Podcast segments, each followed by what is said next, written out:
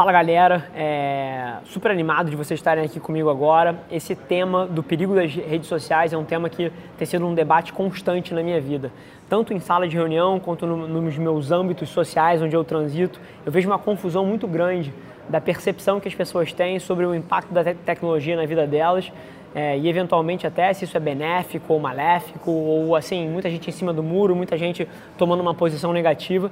E o motivo que a gente soltou esse artigo aqui, soltou essa tese, foi para tentar clarear um pouco esse debate. Eu tenho uma visão muito sólida em cima disso e eu espero que vocês compartilhem dos pensamentos que eu vou expor aqui.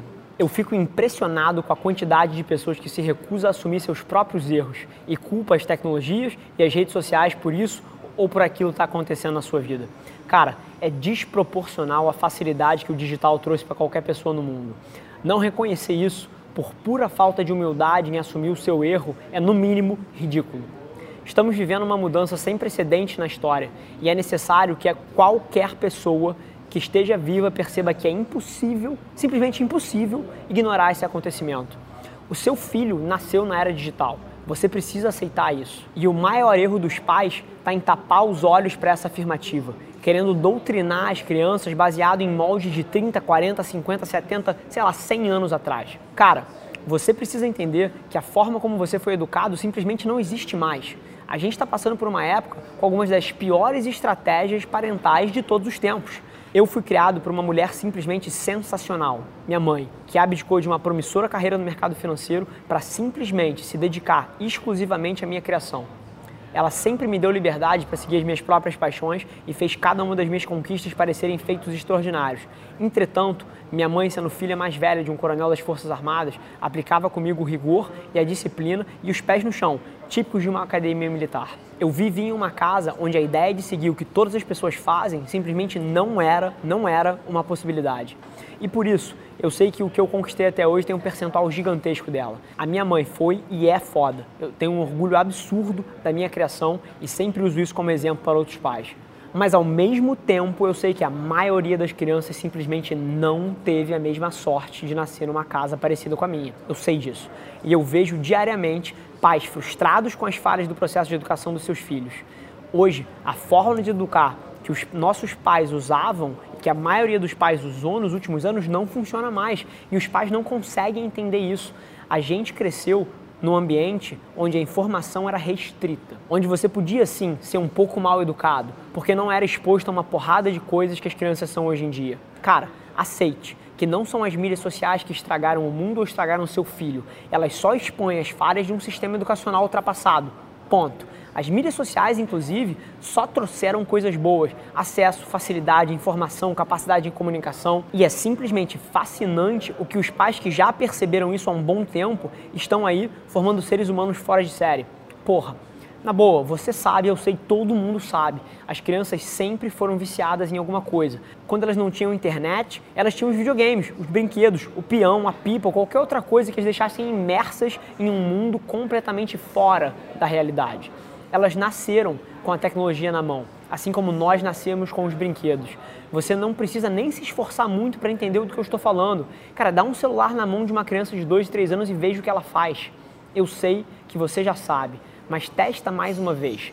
Tira seus olhos da lente do passado. Eu sei que pode parecer estranho, mas romantizar essa transição é a pior perda de tempo que você vai ter. Entenda de uma vez por todas. Não é você que determina isso. Isso já está acontecendo. Você não tem o poder de mudar a evolução tecnológica julgar o hoje baseado no passado é simplesmente ridículo. Não foi só porque você cresceu naquela época que ela é a certa e tudo que veio depois dela e a forma que as coisas são feitas hoje em dia estão erradas. A gente cresce aprendendo o que é certo e o que é errado. Aí, quando tudo ao nosso redor muda, como está mudando agora, a gente tem essas visões deturpadas entre dois pontos. Mas acredita, não tem certo e errado. É diferente. Apenas isso. A mídia não é culpada por todos os problemas da sociedade. Quando você coloca na balança os pontos bons e ruins do digital, qual você acha que prevalece? Você sabe exatamente qual é a minha resposta e eu espero saber a sua. Porra, isso é incontestável, cara. A internet facilitou a vida de todo mundo, diminuiu distâncias, deu oportunidades e, para quem sabe aproveitar ao máximo, proporciona oportunidades inimagináveis. Agora, Se você me diz que a internet pode ser ruim para alguém, eu vou te dizer que isso é só mais um script de mimimi dentre todos os outros que eu ouço todos os dias saírem da boca de quem fala muito e não faz nada para sair da inércia. Não seja esse tipo de pessoa. Assim como entender que as mídias sociais oferecem às crianças apenas mais uma plataforma para representar os comportamentos imaturos que todos nós tivemos crescendo, você precisa aceitar que qualquer desvio na educação do seu filho é algum reflexo de um desvio seu. Existe um rótulo injusto cercando as novas tecnologias, quando na verdade isso não é culpa da tecnologia, isso é culpa nossa. Os seres humanos são suscetíveis a erros e todo mundo faz coisas estúpidas o tempo todo principalmente quando você é criança. Eu não sou nenhum guru desse tema e nem preciso ser para te afirmar isso. Qualquer pessoa é capaz de perceber que culpar a tecnologia nessa transição entre o passado e o futuro é mais uma desculpinha barata. Talvez você só esteja querendo tirar das suas costas a responsabilidade pelo que acontece. Eu te entendo.